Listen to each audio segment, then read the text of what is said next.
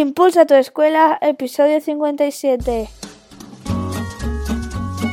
Bienvenidos a Impulsa tu escuela, el podcast para los que creemos que la educación se puede transformar, para los que buscamos nuevos retos y caminos como docentes, para los que queremos dar un impulso a nuestra escuela, a nuestra labor como padres y madres. Bienvenidos a este, tu podcast de educación, Impulsa tu escuela. Con todos vosotros, Ricardo Recuero. Muy buenos días y bienvenidos a un nuevo podcast, un nuevo episodio más de este tu podcast de educación Impulsa tu escuela. Hoy es miércoles y como sabes, todos los miércoles los dedicamos a entrevistas. Además, la entrevista de hoy va a ser una entrevista que yo estaba deseando de hacerla ya que vamos a tocar uno de los temas que más controversia trae, que es la alimentación infantil. Vamos a tocarlo además con una persona especialista en nutrición y dietética humana, como es Ventura Maldonado. Pero antes, permitidme que os recuerde que tenéis en ricardorecuero.com mi página web cursos, recursos, herramientas, estrategias para dar un cambio a vuestro aula, a vuestra educación a nivel de aula. Así que adelante porque está súper interesante. Esta semana estamos haciendo el curso de superpoderes del docente, en el que hablamos de aquellas habilidades, aquellas capacidades, aquellas competencias que debe de tener una maestra o un maestro dentro del aula. No te lo pierdas. Vamos ya con la entrevista a Ventura Maldonado, que como os digo es especialista en alimentación infantil, es diplomado universitario en nutrición humana y en dietética. Nos va a hablar un poco de todas las controversias que hay del azúcar, del desayuno, de cómo hacer una comida equilibrada, si es necesario hacer las cinco comidas diarias, etc. Por desgracia, hoy en día prácticamente casi todos los días hay una noticia sobre alimentación en los periódicos, sea para bien o sea para mal. Así que vamos a debatir con él todos estos temas. Espero que os guste. Adelante, entrevista. Hoy hablamos en el podcast de educación, en el podcast Impulsa tu escuela, de alimentación, de nutrición, de dietética y de cómo afrontar la alimentación infantil. Para ello pasa por aquí, por nuestros micrófonos, eh, Ventura Maldonado. Ventura, buenas tardes, ¿cómo estás? Hola, buenas tardes, Ricardo. Eh, Ventura, especialista en nutrición, especialista en dietética. Para el que no te conozca, dinos a qué te dedicas y cuál es mm, tu vía profesional que te ha llevado a esta parte de la nutrición y la dietética. Bueno, pues me llevó, me llevó un poco así de, de rebote. Yo quería estudiar, quería estudiar algo de sanidad y estuve viendo las ofertas que había. Y la verdad que una de las que más, más interesante me pareciera, sobre todo por la relación que tiene con, nuestro día a día, nuestra forma de vivir, con todo era la nutrición humana y dietética. Y esto me impulsó a, estudiar la carrera, la diplomatura en Alicante. Luego a partir de ahí estuve haciendo cursos de especialización en nutrición, en nutrición infantil, en alguno deportiva, antropometría, en fin, más, más o menos fue por ahí. Luego, al, ser padre, también volví a interesarme otra vez más y a investigar en la alimentación infantil para poder llevar a cabo lo más correcto, la alimentación más correcta posible con mis hijos. Porque a veces los fundamentos que te dan dentro de la propia carrera no llegan a ser lo suficientemente amplios. Em, la nutrición es una especialidad que requiere eh, una constante formación, ¿verdad? Porque eh, constantemente estamos viendo noticias, investigaciones y cada vez el tema de la alimentación está mucho más eh, bajo el ojo de una lupa, ¿no? Entonces requiere constante formación, ¿verdad? Requiere constante formación, sí, sí. Como diariamente salen estudios, porque salen alimentos de moda, hay cada vez más moda, la gente está muy interesada en la nutrición, que era algo que antes se, se, se daba de mano, se entendía que era algo que todo el mundo tenía asumido, pero con el tiempo se ha visto que no, que se han cometido muchos errores y cada día se publican cosas nuevas y cosas que rebaten lo que, se, daba por conocido. Con lo cual la actualización es, es diaria prácticamente. En tu opinión, ¿comemos peor ahora que antes? Probablemente comemos peor. Sí, yo creo que sí. A pesar de que tenemos una oferta cada vez más amplia de alimentación, porque sí que tenemos una cantidad de productos que hace 15, 20, 30 años era una cosa impensable para nuestros padres o para nuestros abuelos, es una cosa impensable. Todo mucho peor, bastante, bastante peor. ¿Y por, qué? ¿Y por qué, por qué, crees, por qué crees que se produce esa peor alimentación cuando eh, realmente eh, los avances tecnológicos, de investigaciones, son tremendos? Sin embargo, eh, mm, hemos ido a peor en la alimentación. ¿Por qué? Yo, yo creo que la mayor, en parte es por, este ritmo de vida que llevamos. Llevamos un ritmo de vida con horarios muy largos, donde la, el hombre y la mujer trabajan, cosa que antes no pasaba eso. La mujer se dedicaba más a, preparar los, bueno, la mujer que quedara en casa, a preparar los alimentos, a cocinar, a llevar una, alimentación dentro de lo que era del hogar, con comida preparada, sin nada, sin nada prefabricado y eran todos productos, digamos, naturales, entre comillas. Eh, y ahora, sin embargo, con el tiempo la gente tiende mucho a comer productos elaborados, que ya vienen, muy que vienen preparados, tipo pizzas, incluso las lentejas ya se las compran de bote. todo, todo esto lleva, tiene una repercusión sobre el organismo. Todo no es lo mismo cocinar tú en tu casa y hacerte las lentejas con sofrito, las lentejas y añadirle algo más que los preparados, que normalmente suelen llevar condimentos con, azúcar, con más grasas para que sean más palatables, que sean más, mejor conservados. O sea que en realidad, realmente la sociedad que vivimos actualmente, esas prisas, esa rapidez, esa necesidad de tenerlo todo rápido y corriendo, ha empeorado nuestra alimentación cuando tenemos avances muchísimos, muchísimos mayores. Mm, ¿Tiene que ver esta relación de este empeoramiento de la alimentación con la aparición de numerosas enfermedades relacionadas tanto con la alimentación como con, derivados de esa alimentación? Sí, está claro. Una, mala alimentación, tanto por exceso como por defecto, en este caso sería por exceso, conlleva a, muchos problemas. De hecho, actualmente la obesidad es una, se considera como una pandemia. Quiero recordar que no sé si era incluso mucho peor, era bastante peor que el tabaco. La obesidad a nivel mundial es, yo te digo, ahora mismo la ONU, la OMS lo considera una pandemia y bastante difícil de erradicar, tanto en países pobres como en países desarrollados, que, se, que es lo más curioso. Que los países desarrollados con, más conocimientos, con más medios, con, más probabilidad de tener acceso a mejores alimentos, por mejor condición económica, mejor condición sociocultural, se, la obesidad sigue aumentando. Y esto también es por el abuso que tenemos de, ciertas grasas y de ciertos azúcares. Em, consumimos demasiado azúcar en general, ¿verdad? Consumimos demasiado azúcar, sí. Creo la OMS recomendaba que era sobre un 10, 20 gramos de azúcar al día. Y lo último estudio que estoy viendo yo, creo que en España estaban sobre 60 los, los niños y 80 y algo los adultos diario. Y la OMS recomendaba bajar hasta, la OMS hasta un 5 gramos, 5 gramos de, azúcar extra. No ya el propio que tienen algunos alimentos por sí, sino el añadido. Estamos consumiendo 10 veces más de, lo recomendado.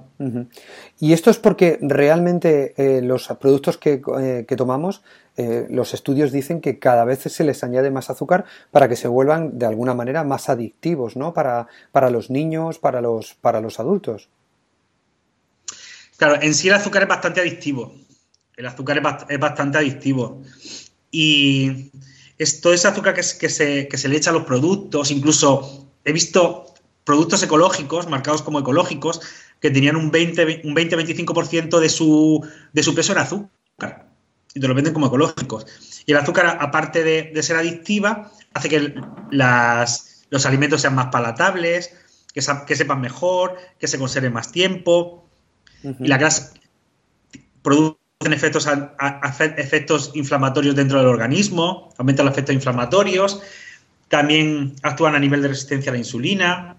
Y la grasa, este tipo de grasas trans que también se utilizan, grasas hidrogenadas que se utilizan para la mayor para muchos alimentos, lo que hacen es aumentar el, colesterol conocido como malo y bajar el, bueno. Subir el, aumentan el HDL en sangre y bajan el, colesterol, el LDL, la Low Density Lipoprotein. Entonces, el problema de esto es que todo esto acaba generando una resistencia a la insulina. Y esto al final trae pues lo que nos está ocurriendo hoy en día en los colegios, que cada, cada vez hay un mayor número de niños diabéticos. Sí, cada vez hay. Empiezan con la resistencia a la insulina y acaban con la, con la diabetes tipo 2, sí.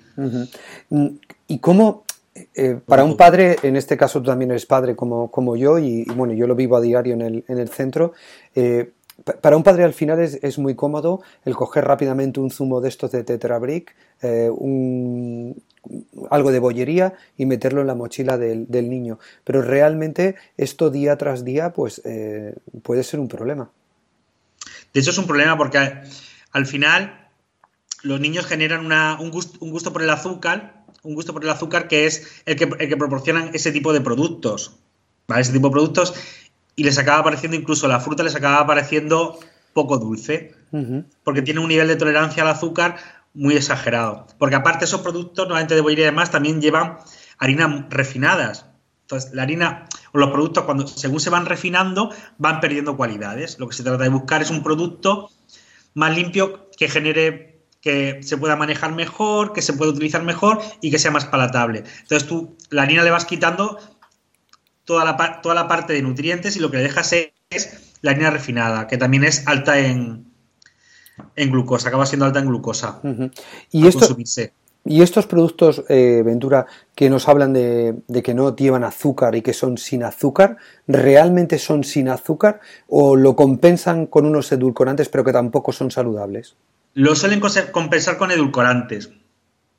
Incluso en alguna, algunos refrescos le ponen edulcorantes y además le añaden cafeína. Más cafeína que, la, versión normal. Porque también el azúcar te pega un subidón. Entonces, al, no tener ese subidón con el, con, el azúcar, te le añaden más cafeína para aumentar ese, ese, subidón. Y los edulcorantes es también un tema bastante polémico porque, según los estudios, destruye la microbiota, la microbiota intestinal, que está asociada también, que está asociada a muchísimas enfermedades, incluso de tipo autoinmune, la falta de, microbiota. Entonces, al destruir, aparte resistencia a la insulina y, todo ese tipo de problemas. Aparte, el páncreas del niño, que es el que genera la insulina, según va, va generando más insulina, también se va agrandando. Con lo cual, probablemente puede tener muchas probabilidades de adulto de tener problemas de páncreas, porque ese páncreas está sobretrabajando. Mm, ¿Qué podemos hacer? Eh, bueno, primero, vamos, eh, hemos hablado un poco de la, polémica que hay con, respecto al azúcar, pero vamos a suponer que, somos un papá, una mamá, como tú y yo somos, tenemos que hacerle la mochila a nuestro hijo para, ir al cole. Eh, ¿Qué sería lo ideal? Luego hablaremos del desayuno, pero ¿qué sería lo ideal de ponerle en esa bolsita para el almuerzo? Lo ideal. Lo ideal, ideal, ideal como, como tal, no existe. En teoría, bueno, en teoría, la práctica dice que si, que si se le pone algún lácteo, que sea un lácteo sin azúcar, por ejemplo, una, un tetrabric de estos de lácteos, de leche cruda tal cual, se le puede poner un yogur natural sin azúcar, se le puede poner frutos secos, se le puede hacer fruta, fruta pelada, se le puede poner incluso un bocadillo de pan integral, que sea integral, que le puedes añadir un poco de aguacate, le puedes poner humus, le puedes poner incluso un, poco de, tortilla, un poco de atún. Eso sería lo ideal, lo, ideal, lo, más, lo más sano. Sí que es verdad que muchas veces los niños se resisten a ese tipo de, de, productos, porque claro, lo, otro es mucho más sano y mucho más palatable. Entonces, lo ideal sería eso, intentar evitar todo lo que todo lo que tú llevase azúcar o fuese refinado. En este sentido, en este sentido, eh, Vendura, también hay una polémica, últimamente existe una polémica entre los dietistas, los nutricionistas, los médicos, con respecto al tema de los zumos naturales o, las piezas de fruta, eh, porque muchos de ellos no recomiendan, por ejemplo, un zumo de naranja natural eh, por la mañana o a media mañana. Mm, ¿Qué hay de cierto o, esto es un mito? ¿Podemos seguir tomándonos ese zumo de naranja o realmente lleva una carga de azúcar eh, importante? Vamos a ver, el problema de, de los zumos, ya aunque sean naturales, es que normalmente suelen ser zumos colados, con lo cual tú básicamente lo que ingieres es el azúcar de, ese, de, esa, de esa naranja más el agua. Entonces la cantidad de azúcar que, tomas es mucho mayor que si te la tomases en, en, una pieza entera. Porque tú al, al, comértelo una pieza entera, también vas tomando la fibra de esa, de esa naranja. La fibra de esa, de esa naranja hace que esos azúcares se ralentice la absorción de esos azúcares, con lo cual los picos de glucemia son más bajos. Digamos que gracias a esa fibra tú puedes disponer de, de ese azúcar de la naranja, pero eh, poco a poco durante el tiempo. Según se va metabolizando esa fibra, se va absorbiendo ese azúcar. No es tan de golpe como si te la tomas el, zumo directamente, eh, el zumo bebido tal cual. Aparte que la sensación de saciedad es mucho, es mucho menor digo yo, por mi propia experiencia, mi hijo se podía tomar un zumo de golpe de, dos naranjas de una vez. Le ponía una naranja entera y era incapaz de comerse una naranja entera. Con lo cual consumía el doble de azúcar con, sin propiedades ninguna. Claro, por lo tanto, ¿tú prefieres o eres más partidario de la pieza de fruta que realmente un zumo de dos, de dos o tres naranjas? Sí, sí.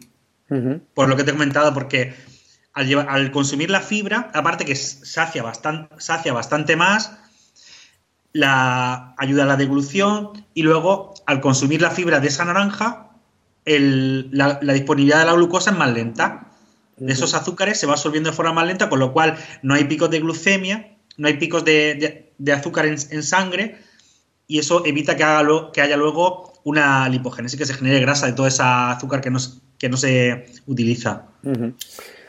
Mm, muchas veces en las familias y en los colegios se genera también polémica con el tema de los desayunos.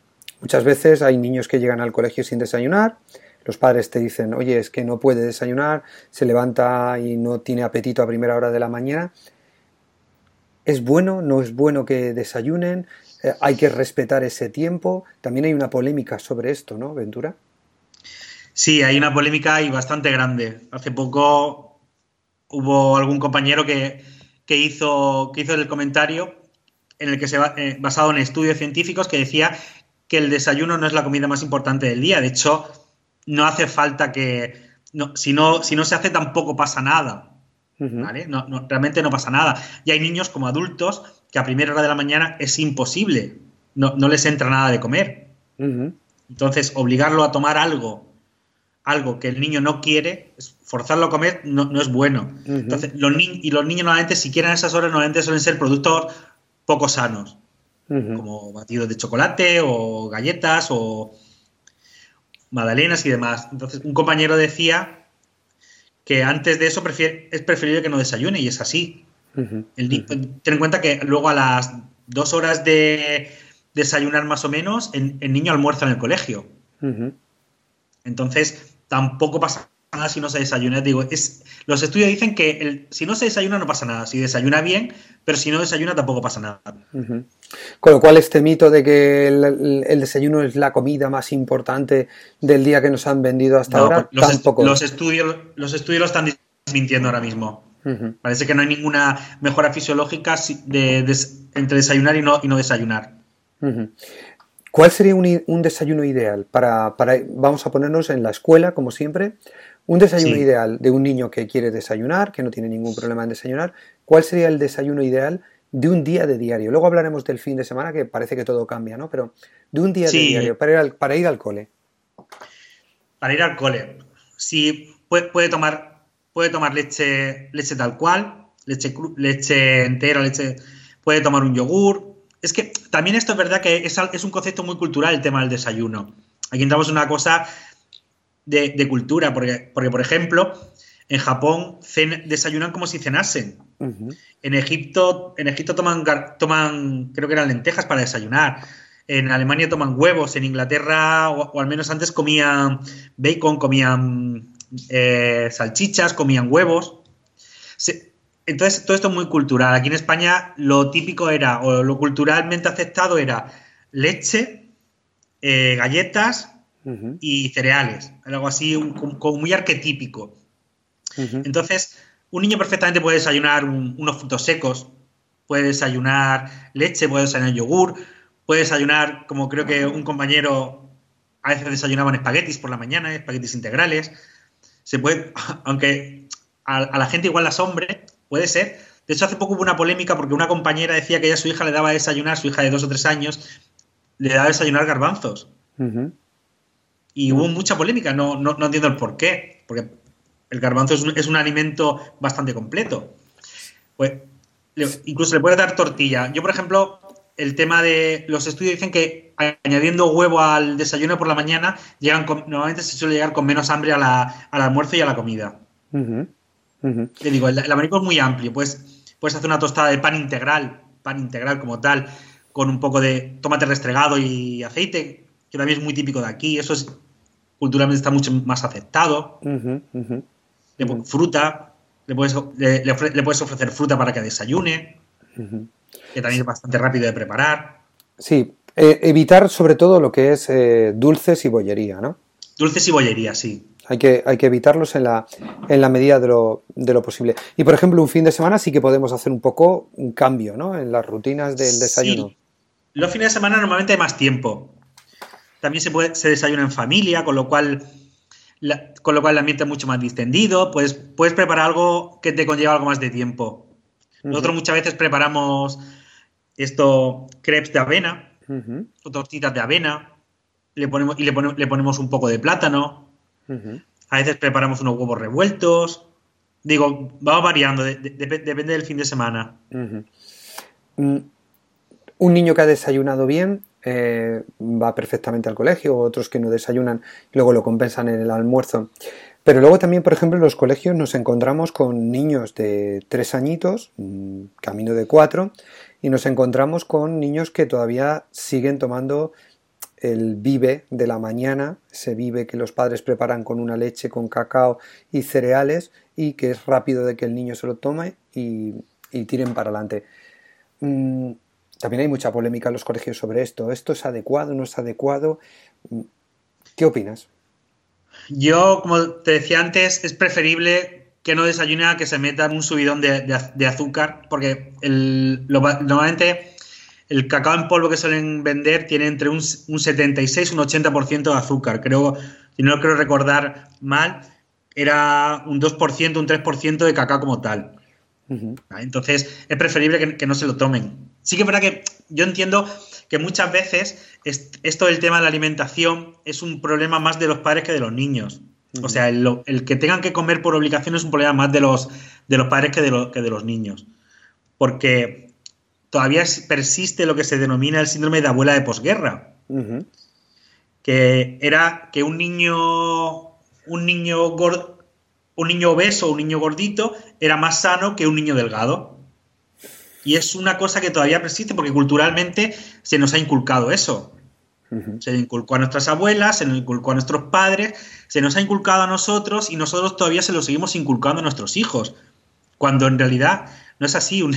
Un, niño obeso tiene más probabilidades de ser un adulto enfermo que un, que un niño delgado. Entonces, en principio también debe cambiar esa mentalidad porque eso, eso es muy, muy español. Mm, Ventura, hemos hablado del desayuno, hemos hablado del almuerzo, eh, vamos a hablar de la comida. Mm, aquí nos encontramos y ya no lo voy a enfocar al, a nivel familiar, ¿no? Lo voy a enfocar sobre todo a nivel, a nivel escolar. Claro, nosotros los colegios, en los comedores escolares, eh, hay unos nutricionistas que elaboran los, los menús eh, para que sean equilibrados y en base a la normativa que tiene cada comunidad autónoma del número de legumbres, hortalizas que hay que tomar a la, semana. Pero nos encontramos con un montón de niños que no están acostumbrados a comer verdura, purés, mm, vegetales. Mm, ¿Esto es así de habitual o o realmente es esta percepción que nosotros tenemos en los colegios es mm, peculiar o, está muy extendido que a los niños les cueste comer esos vegetales y esas eh, todo lo que es la verdura. Sí, a, a, los niños es una cosa bastante, bastante extendida. Que a los niños les cueste. De hecho, muchos padres aprovechan el comedor, los comedores escolares, para que sus hijos coman ese tipo, ese tipo de alimentos, que en casa no se lo comen. O bien, porque o comen con casa, en casa de la abuela y la abuela, claro, lo que hablamos antes del síndrome de poguerra, no va a dejar al, pobre chiquillo sin comer y le hace lo, que él quiere, o en casa los propios padres, por no escucharlos, pues le, damos, le damos otra, otro tipo de alimentos. Entonces yo tengo muchísimos conocidos que aprovechan, pues yo lo llevo al comedor porque en mi casa no come de lo que debe de comer. Entonces lo llevo al comedor y sí que es verdad que en el comedor aunque, aunque sea por vergüenza, porque otros niños se lo comen, normalmente hay un efecto llamada. También puede ser al revés. Porque a mí me pasó que cuando empezó el, comedor, Ventura comía tomate y sé que algún niño le dijo que el tomate que si daba asco, que no sé qué, y dejó de comerlo, ahora ha vuelto a comerlo. Entonces, es mucho más, mucho más habitual de lo que parece. Entonces, lo que tenemos que hacer los padres es ser conscientes de que los niños necesitan comer fruta, verdura, legumbres y ofrecérselas. No tiene por qué ser brócoli, le puedes ofrecer otra cosa que le guste. Le puedes ofrecer aguacate, le puedes, le puedes ofrecer tomate, le puedes ofrecer coliflor que vayan probando que vayan probando diferentes sabores hasta que encuentre uno que le guste. También hay que variar las preparaciones, algo que a los niños resulta atractivo. Meter a los niños en la cocina también es algo que aparte de unir a padres y a hijos, hace que el niño consiga probar eso que hasta ahora no lo haya probado porque, lo ha hecho él. Aparte de, que desarrollan varias habilidades, también hacen que sienten que la, comida es parte de él y la deciden probar. Llevarlos al mercado, sobre todo si van con hambre, prueban cosas nuevas. Yo recuerdo, mi hijo tenía la fobia a lo verde y yo lo llevo al mercado un sábado por la mañana y come guisantes, come habas, vas comiendo lo, que, lo, que, lo que le vas ofreciendo y bastante receptivo. O sea, luego a lo mejor llega a casa, ese mismo producto que le has dado, igual no, lo prueba. Entonces hay que aprovechar eso, involucrarlos en la compra, involucrarlos en la comida, hacer que se sientan partícipes y que ellos lo vayan tocando y lo vayan probando, aunque solamente sea por curiosidad, y, no dejar de ofrecer. Y en este sentido hay muchos padres que tenemos dudas. Si no se come la verdura, ¿qué hacemos? ¿Obligamos? ¿No obligamos? Eh, porque muchas veces utilizas mil técnicas para que pruebe la verdura, pero hay veces que, se niegan a, probar la verdura. ¿Qué hacemos en este caso? Hay, eh, yo sé que la obligación no es buena, pero hay niños que se resisten de una manera exagerada. Incluso hay niños que hasta el mero hecho de tocar la verdura le da arcadas. ¿Qué, haces en este sentido? Hay que obligar por. No se puede obligar al, niño a comer.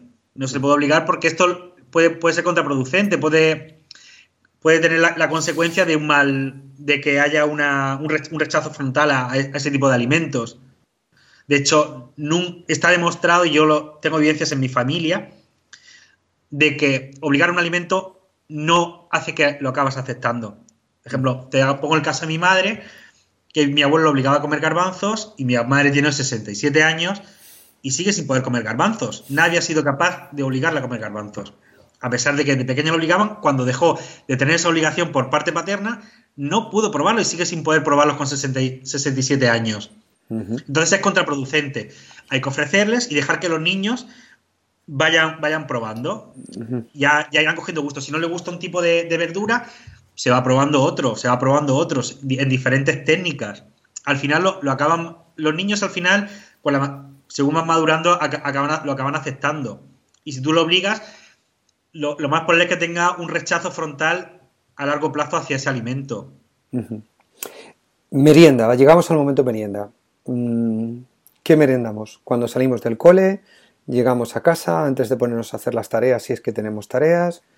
¿Qué es, recomendable merendar? La merienda es un buen momento para, para intentar introducir alimentos más sanos. Lo, lo ideal es, es como el desayuno, darle fruta, darle algún fruto seco, sin, tostar y sin, sin freír, sin salar le podemos aprovechar para dar pues, un yogur sin azúcar. También podemos aprovechar alimentos nuevos. Pero los niños suelen salir del colegio con bastante hambre, sobre todo los que salen a las 5 o a las 6 de extraescolares. Podemos intentar aprovechar esos momentos para ofrecerle algo de camino a casa que ya hayas preparado, fruta si no suele comer fruta o fruta nueva y que aproveche ese momento de hambre que normalmente a todos nos incita a probar cosas nuevas, algo que tenemos a mano. Porque eh, eh, la merienda suele ser igual que el desayuno. Se tiende a abusar de bollería, de, bollería principalmente, y azúcares refinados. Entonces hay que intentar que el niño va, derivarlo hacia otro, aprovechar ese momento de hambre, intentar que coma fruta si no la come, le puedes dar frutos secos, le puedes dar igual un trozo de pan, un, un poco de pan integral con, un poco de jamón de york o con aguacate, intentar ofrecerle ese tipo de cosas en esos momentos. Muy bien. Y llegamos al momento, al momento cena cena temprano, cena más tarde. Suponemos que los niños eh, a una hora moderada tienen que estar en la, en la cama para descansar y coger sus horas de sueño. ¿Cómo debe de ser esa cena? ¿Debe de ser una cena que equilibre el resto del día? ¿Cómo debe de ser? Lo ideal es que sea una, cena que complete el resto del día.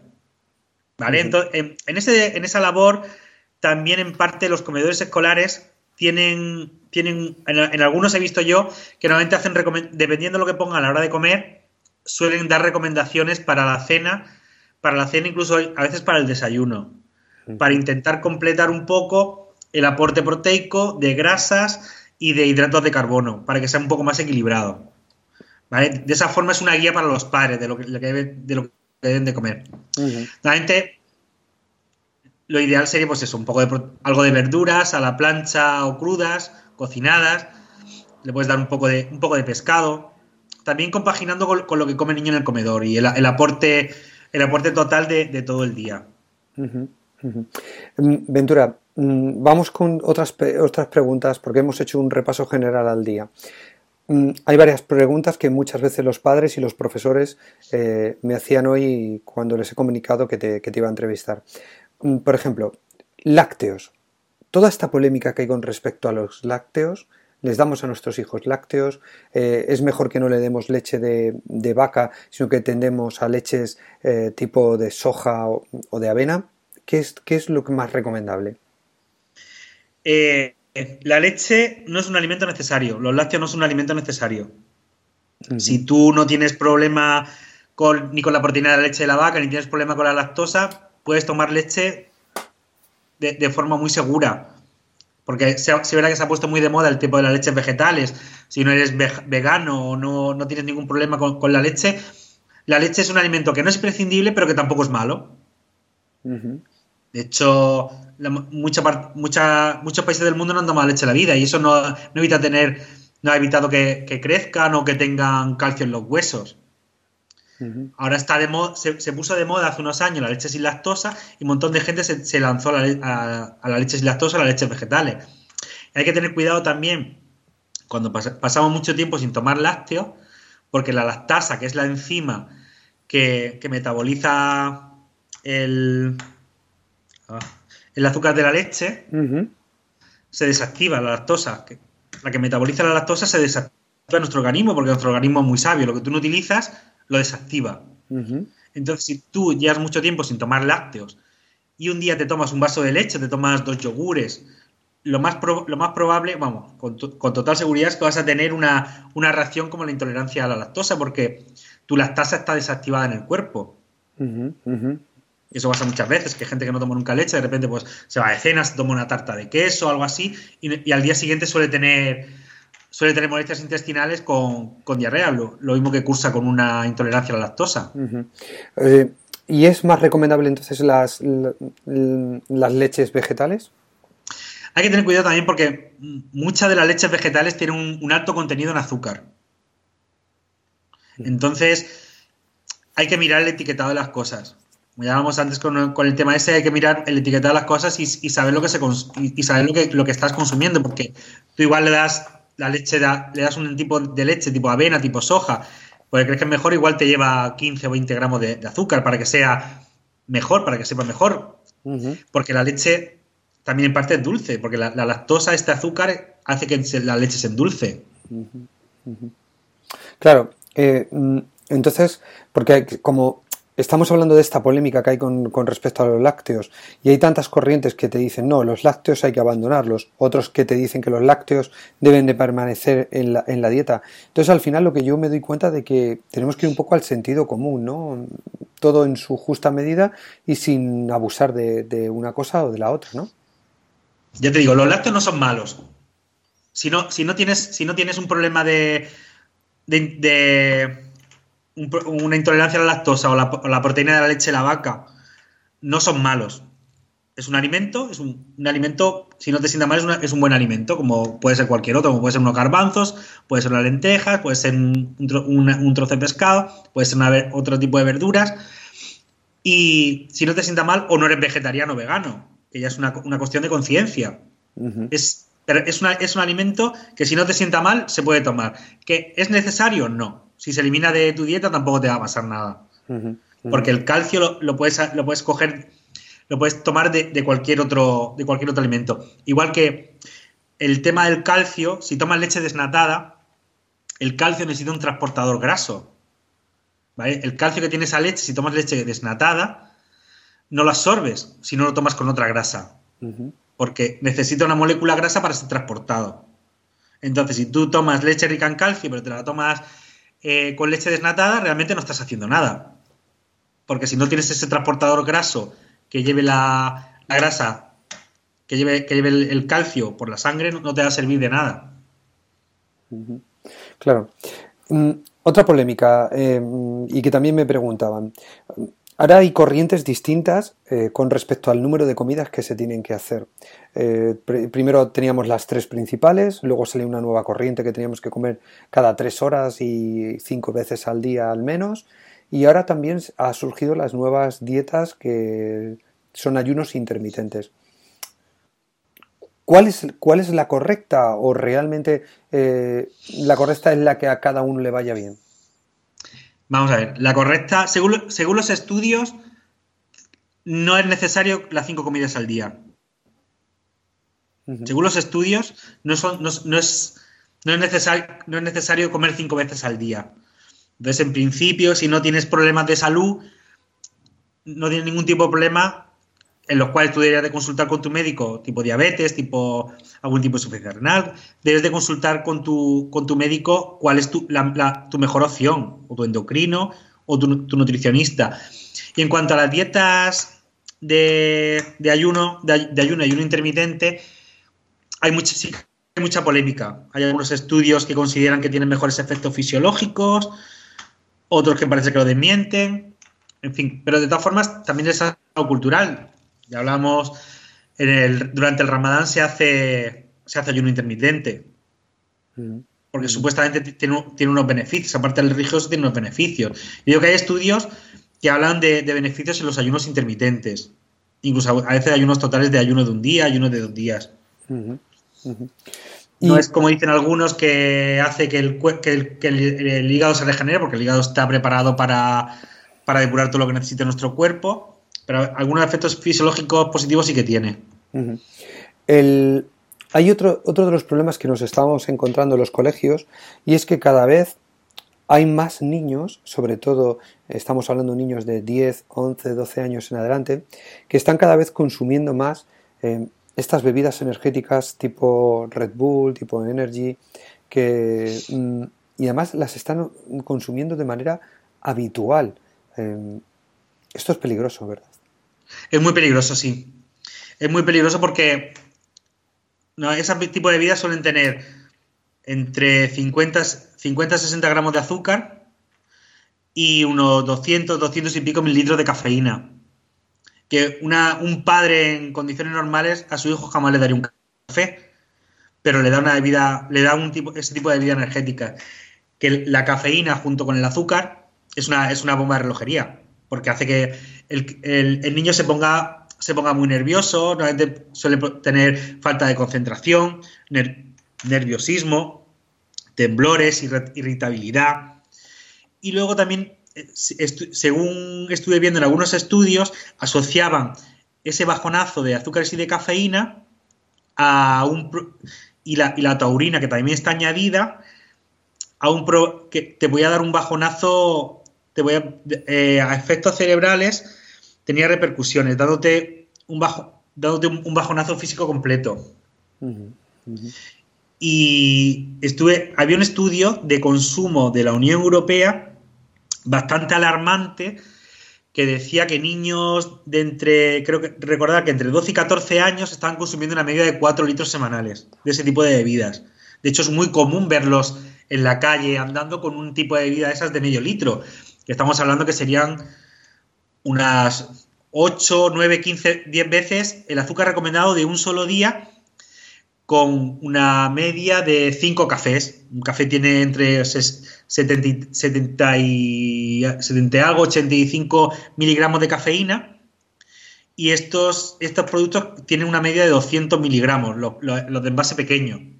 Y luego en la, edad adulta, cuando son más adultos, lo, lo suelen mezclar con alcohol que entre el azúcar y la cafeína hace que se retrasen los efectos del alcohol. Lo que acaban haciendo es consumir mucho más alcohol de que consumirían con otro tipo de, refresco. De hecho, hemos visto en las noticias algunos niños que, han fallecido por, el consumo excesivo de, estos tipos de bebidas. A mí me, preocupa mucho cuando los veo por la calle con, este tipo mm, de, latas y de bebidas que generan también polémica.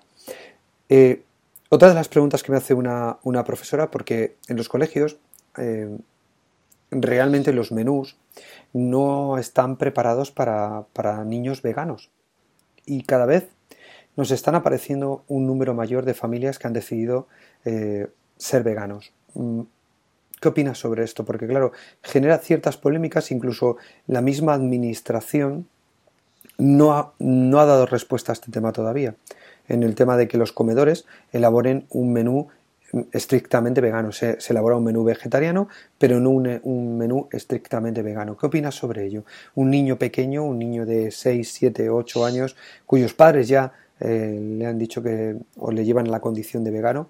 ¿Tú crees que es correcto? ¿Crees que está dentro de la normalidad?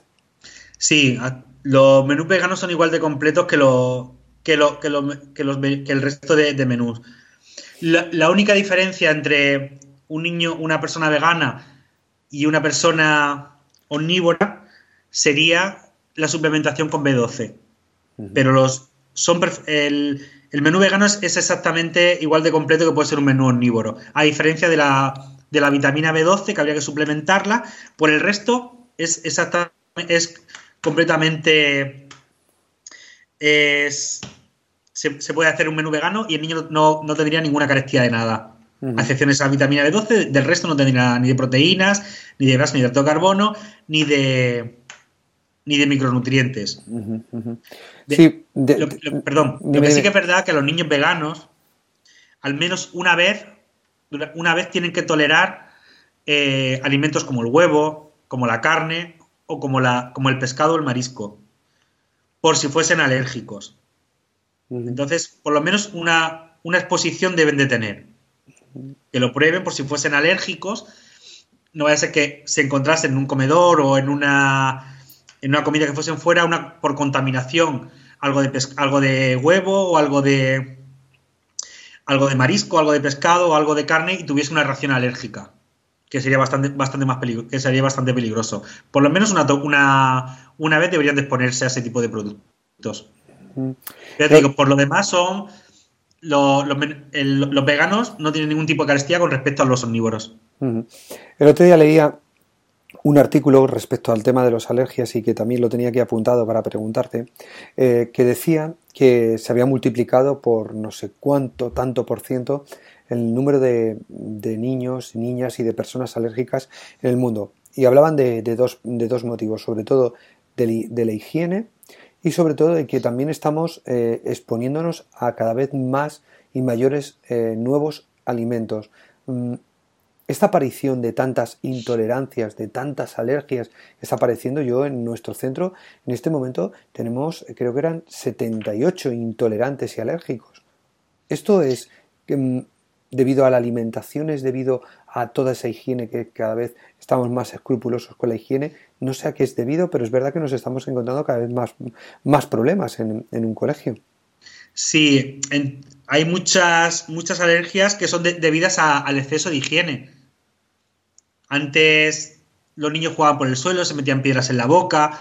Todo esto, aparte de, generar inmunidad, también lo, que hacía era generar más microbiota, porque tú te ibas metiendo más cosas al organismo. De hecho, uno, de los... ahora muchos estudios se están derivando hacia lo que es la microbiota intestinal, los microorganismos que tenemos en el intestino, que se asocia a esa, a esa, falta de... a la variedad de alimentos o ese, ese exceso de higiene se, asocia, a una falta de diversidad de microbiota y esto hace que los intestinos puedan ser permeables y muchas enfermedades inmunes se están asociando a este tipo de, a este tipo de problemas. La verdad Entonces, probablemente un exceso, nuevos alimentos. Ten en cuenta que ya, ya más que nuevos alimentos, lo que hay son nuevos, nuevos, ¿cómo diría? Nuevos eh, cosas procesadas para generar un alimento nuevo. La verdad es que cada vez hay más problemas y sobre todo cada vez mayor intolerancias. Para que te hagas una idea, Aventura, en nuestro centro servimos 11 menús distintos cada día. Es un, es un número increíble, pero para, casi 80 niños que tenemos alérgicos e intolerantes. Hay otra de las preguntas que, me hacía una mamá hoy y que para que te la hiciera, y me decía, mm, ¿qué hay con respecto al tema del pan? Pan sí, pan no, qué tipo de pan comer, eh, es conveniente retirarlo eh, para evitar obesidad. Dime qué, qué, qué, opinas sobre esta polémica también. Yo creo, yo creo que pan sí, pero pan integral. Un tipo de pan integral que sea integral como tal. Porque al igual lo, que hablamos de los azúcares, el pan blanco, los panes blancos, sobre los panes, por ejemplo, los panes de molde, quiero recordar que una, una, una rebanada de pan de molde contenía 5 gramos de azúcar. Eso hace que sea el pan sea más esponjoso, se conserve más tiempo. Entonces, lo ideal es que sea un pan integral, pero un pan integral bueno. No hay problema con el, con el pan. Tenemos un buen pan integral y lo que hablamos antes sobre el, sobre el azúcar y la fibra. El pan integral es muy rico en fibra, también es bastante rico en, proteínas. Tú, esa fibra, esa fibra que comes hace que la, la glucemia o que los azúcares en los que se convierte todos esos hidratos de carbono se, absorban más lentamente, con lo cual tu cuerpo los va, eh, va absorbiendo poco a poco, el páncreas genera menos insulina, entra, de mejor, entra mejor en la, en la mitocondria, para, en la célula para ser quemada con la insulina, no hay esos picos que obligan al cuerpo a coger eso y convertirlo en grasa. Entonces, yo creo que el pan sí, pero integral. Igual que la pasta, los arroces, lo suyo es derivándolo hacia, hacia lo integral. por, por, lo, mismo, por el tema de la absorción, porque contiene más fibra. Eso hace que, la, absorción de esos, de esos hidratos de carbono convertidos en azúcares sea más lenta. También la fibra favorece el tránsito intestinal. También se debe consumir más agua. Al consumir más fibra se debe consumir más agua, que es otro, otro de los hándicaps con los niños. Los niños acostumbrados a zumos y bebidas edulcoradas el agua no, el agua no, la beben porque no les sabe a nada. De hecho, la recomendación de dos litros es para un adulto, es para un adulto sedentario. Un niño que se mueve mucho, que el porcentaje de agua es mucho mayor, debería tomar, creo que era entre litro y medio y dos litros de agua. Y yo creo que pocos niños deben de tomar esa cantidad de agua. La verdad es que es un mundo increíble. Otra mamá, Ventura, me pregunta mm, por los cereales. Los cereales que se suelen comer sobre todo por la mañana.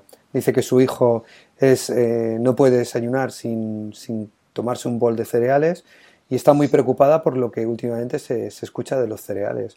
Mm, ¿Qué recomendación le darías? Cereales tipo tipo y demás, sí. no. Yo no, los aconsejo porque son, son, son alimentos ya de por sí refinados. Es un cereal refinado al que se le ha quitado casi todas sus propiedades, se queda prácticamente en hidratos de carbono simples, que eso se convierte muy rápidamente en azúcar, y a los que además se les adiciona azúcar. O sea, estamos hablando que es azúcar con azúcar. O sea que por lo tanto, mejor otra, otra alternativa que no sea el cereal o algún Hay cereales integrales como la avena, que le puedes dar, le puedes dar avena, le puedes hacer. Hay una cosa que si los niños se, llama, se llama pudding en inglés, que es una especie de gacha de avena, de avena integral, a la que la gente le suele añadir fruta, le, suele poner otro tipo de cosas. O le puedes hacer una tortita con, con avena. Que los, niños, avena y plátano, que los niños se lo, se lo comentan bastante bien. La verdad es que la, avena es algo que, tiene muchas propiedades y que también en, los últimos tiempos ha puesto muy de moda. Sí, es otro producto de moda.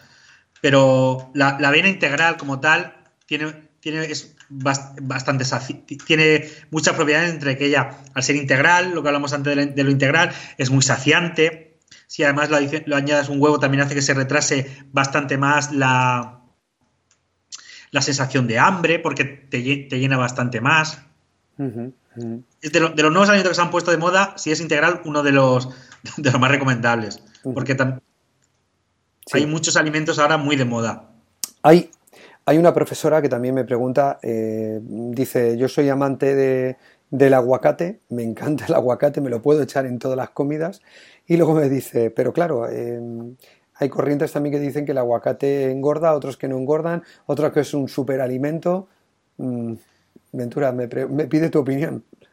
Vamos, el, aguacate básicamente es grasa, ¿vale? yo, lo utilizo mucho, yo lo utilizo para untar tostadas, me lo, pongo en bocadillos, a, veces en vez de echarme aceite me pongo, me pongo aguacate, yo lo, consumo mucho, lo consumo crudo, como, como crema. El aguacate es bastante beneficioso, también depende de la cantidad de aguacate que te vas a comer. Si te comes 3 kilos de aguacate, medio kilo, un kilo de aguacate una sentada, evidentemente. Es grasa, la grasa tiene, tiene un aporte calórico bastante grande. Pero no hay que olvidar que durante muchos años se demonizaron las grasas. Y la grasa es un alimento imprescindible para el cuerpo. De hecho, los estudios, lo que se enseña en la universidad es que una dieta equilibrada tiene que tener un 30% de grasas. Que es uno de los alimentos, junto con el pan, que más se ha satanizado, y los huevos, que más se ha satanizado durante estos años atrás. Las grasas. Y ahora los estudios están demostrando que las grasas no provocan, no suelen provocar las, las grasas saturadas, que es las que más estaban demonizadas, las tipo animales o la que produce el aguacate, no, no, los estudios están demostrando que no tienen que ver con la con los infartos al corazón, con los problemas de miocardio.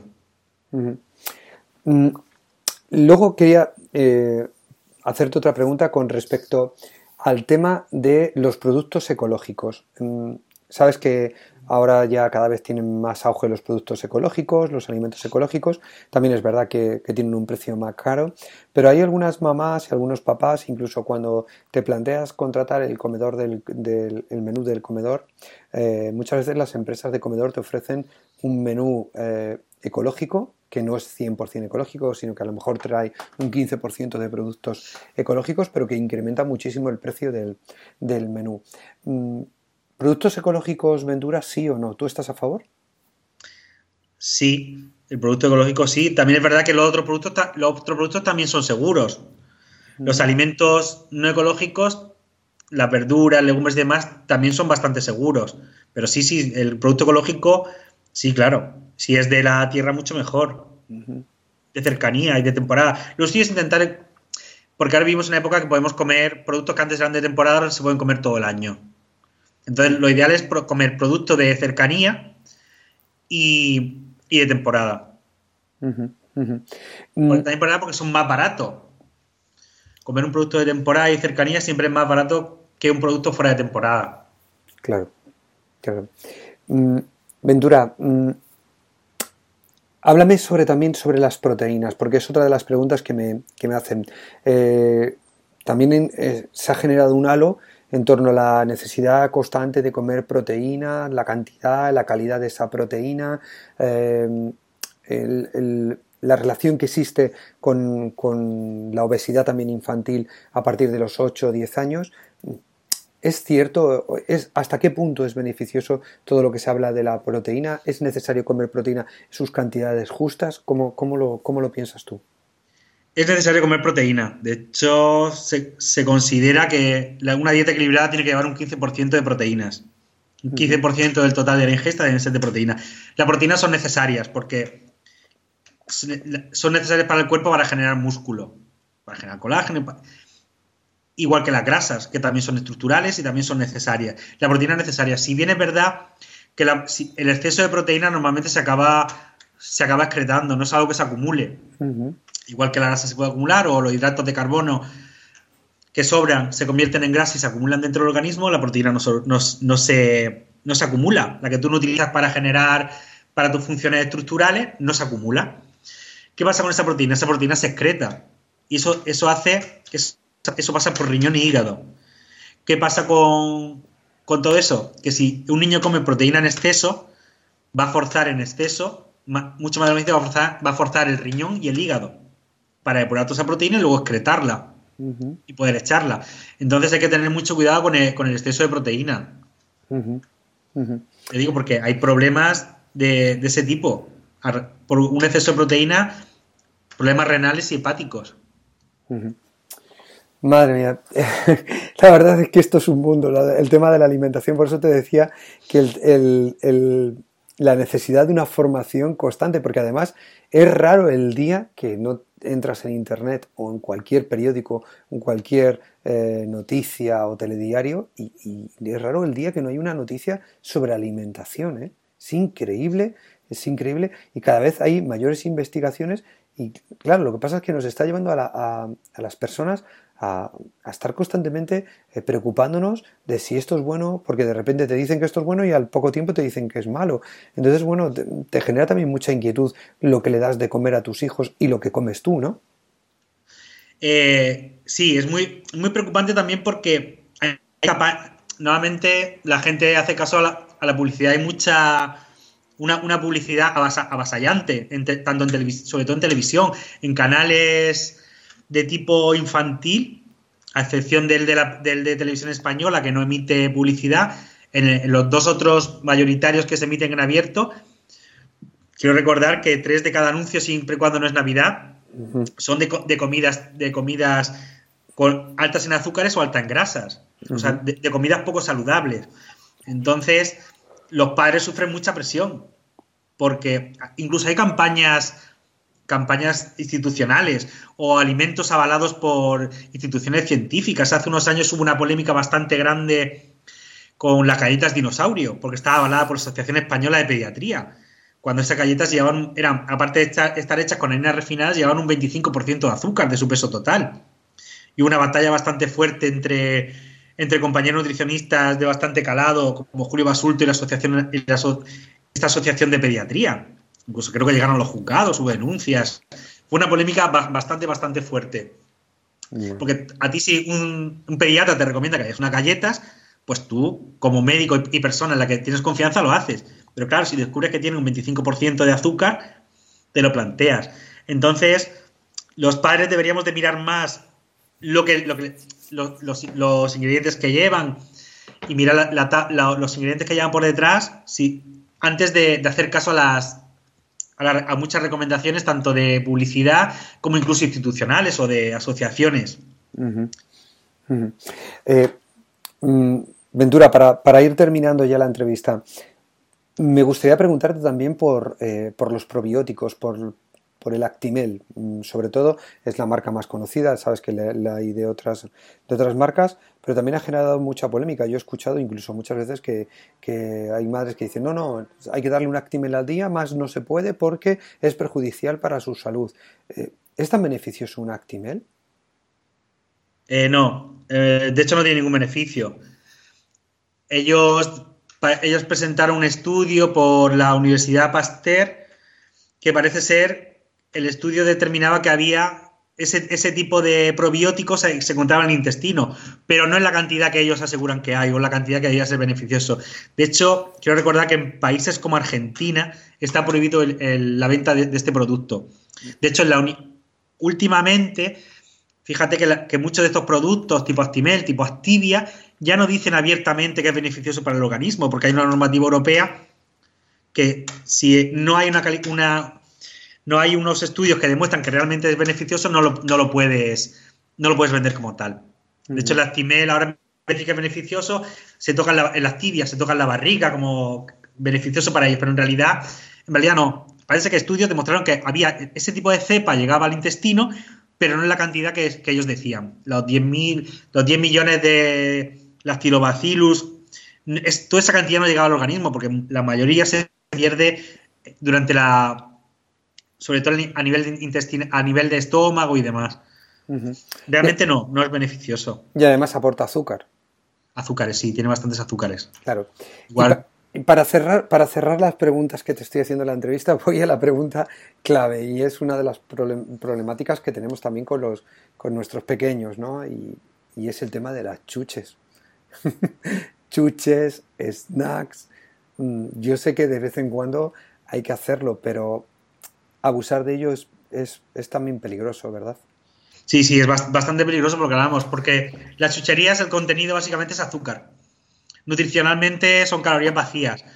Y lo que hablamos, lo mismo de antes, es mucho azúcar para el organismo, los niños se ponen, se suelen poner muy nerviosos, se suelen sobreexcitar, porque realmente el azúcar en el organismo actúa como la cafeína, es sobreexcitante, hace que el páncreas trabaje más, toda, esa, azúcar, esos picos de, de glucosa que tú tienes en tu organismo, que no es capaz de, metabolizar, para, para, el cuerpo eso se, acumula en grasa. Ofrece una resistencia, ofrece, cada vez necesita más azúcar para, que te sepa lo mismo. Entonces es, es, un, es como la, la pescadilla que se muerde la cola. Es un círculo vicioso, aparte de ser muy adictivo. Sí. Eh, la verdad es que es difícil y además luego, por ejemplo, otros snacks como el tema de patatas fritas, gusanitos, etcétera, eso también lleva un, riesgo porque muchos de ellos están hechos con algún tipo de, producto químico y, también está el tema del aceite de palma, que no lo hemos tocado porque parece que se ha calmado un poquito la cosa, ¿no? Bueno, el aceite de palma en sí bueno, hablamos de los snacks. Este tipo de nada, aparte de lo que llevan, es mucha, mucha sal. Aparte que son aceites que pueden generar aquilamina, que es una, puede ser un agente eh, cancerígeno, lleva muchísima sal. Hace poco, hace un tiempo, un compañero, Juan Revenga, creo que publicaba un artículo que era En un mundo de azúcar, hablemos de, hablemos de la sal. Igual, la sal genera hipertensión en niños, hay bastantes niños hipertensos, aparte por la obesidad, también por el exceso de sal. Y también es contraproducente que, en exceso ese tipo de productos. Igual que el aceite de palma, en sí el aceite de palma como tal, el virgen, es muy bueno porque tiene una cantidad de antioxidantes como muy pocos alimentos. El problema es que la industria para poder utilizarlo lo que hace es lo somete a altas temperaturas para quitarle un, sabor que tiene bastante amargo y, ese color. Entonces, e, esa exposición a altas temperaturas lo que produce eh, agentes cancerígenos. Y es muy utilizado porque ese tipo de producto hace que esa grasa es muy, es muy, muy estable en el tiempo, se, enrancia menos, con lo cual hace que un producto se pueda conservar más tiempo a, temperatura ambiente, sin necesidad de cámara, barata los costes, lo puedes tener más tiempo en el mercado en el lineal. Para entonces, para ello es muy cómodo y muy económico. Madre mía, es lo que te digo, que de este, de este tema podríamos estar hablando horas y horas. Ventura, mm, para terminar siempre la entrevista, siempre le pido a mis invitados que me recomienden algún libro con respecto a la entrevista o a la materia que estamos hablando. ¿Puedes recomendarnos algún libro a los papás, a las mamás, a los educadores que te estén escuchando? Sí, hace poco yo recomiendo muchos libros de Aitor, de Aitor Sánchez. Aitor Sánchez es un nutricionista y divulgador científico que tiene un blog que se llama Mi Dieta Cogea. lo conozco. a Lucia Martínez, que también tiene libros sobre veganismo para los padres veganos, veganismo conciencia. Para los padres veganos es muy interesante.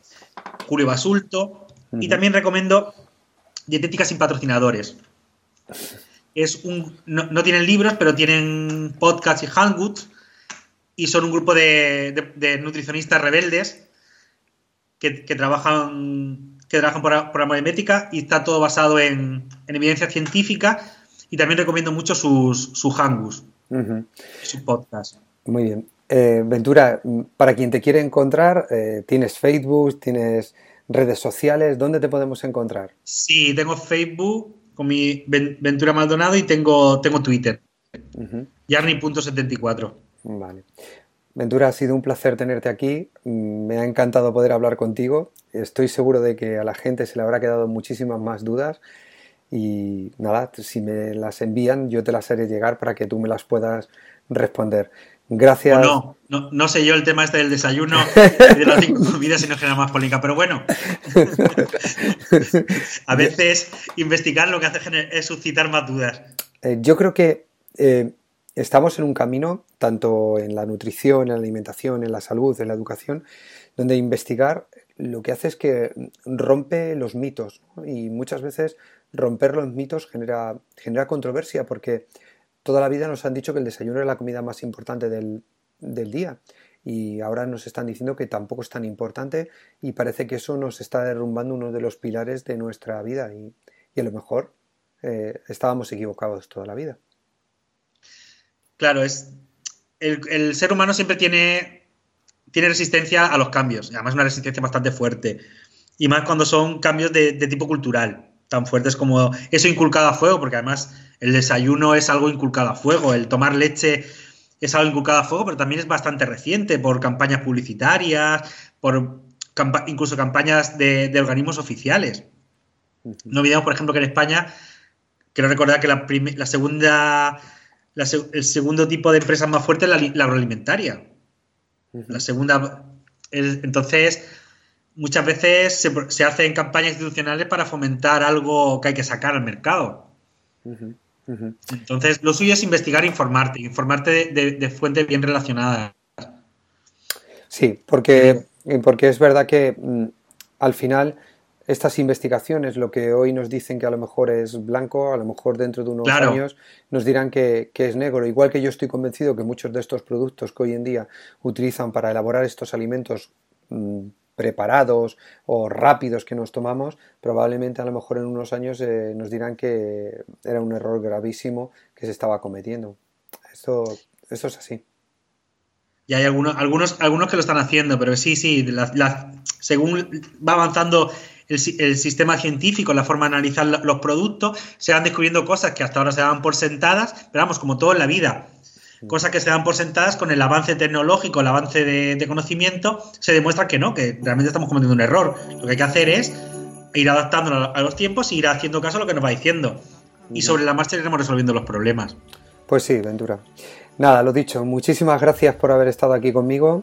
Te envío un abrazo muy grande y gracias por responder con mucha valentía a todas las preguntas que te he hecho. Nada, gracias a ti por el interés y por el, y por el trabajo que estés haciendo en el colegio para concienciar a la gente de, según qué productos que, se, que son saludables o no. Gracias, gracias, Ventura. Nos vemos, pronto. Nos vemos pronto. Un abrazo, Ventura. Venga, adiós. Hasta luego. Hasta luego. Hasta aquí la entrevista a Aventura Maldonado. Espero que te hayan quedado claros los conceptos más polémicos sobre la alimentación infantil o sobre la alimentación de cualquier persona. Para mí ha sido un placer poder tenerlo aquí y que nos aclare muchas de esas preguntas que nos hacemos en el día a día a la hora de alimentarnos. Nos vemos el próximo viernes con una nueva edición de Píldoras Educativas. Hasta entonces, feliz miércoles, disfrutad de la semana. Nos vemos. ¡Chao! sacramento.com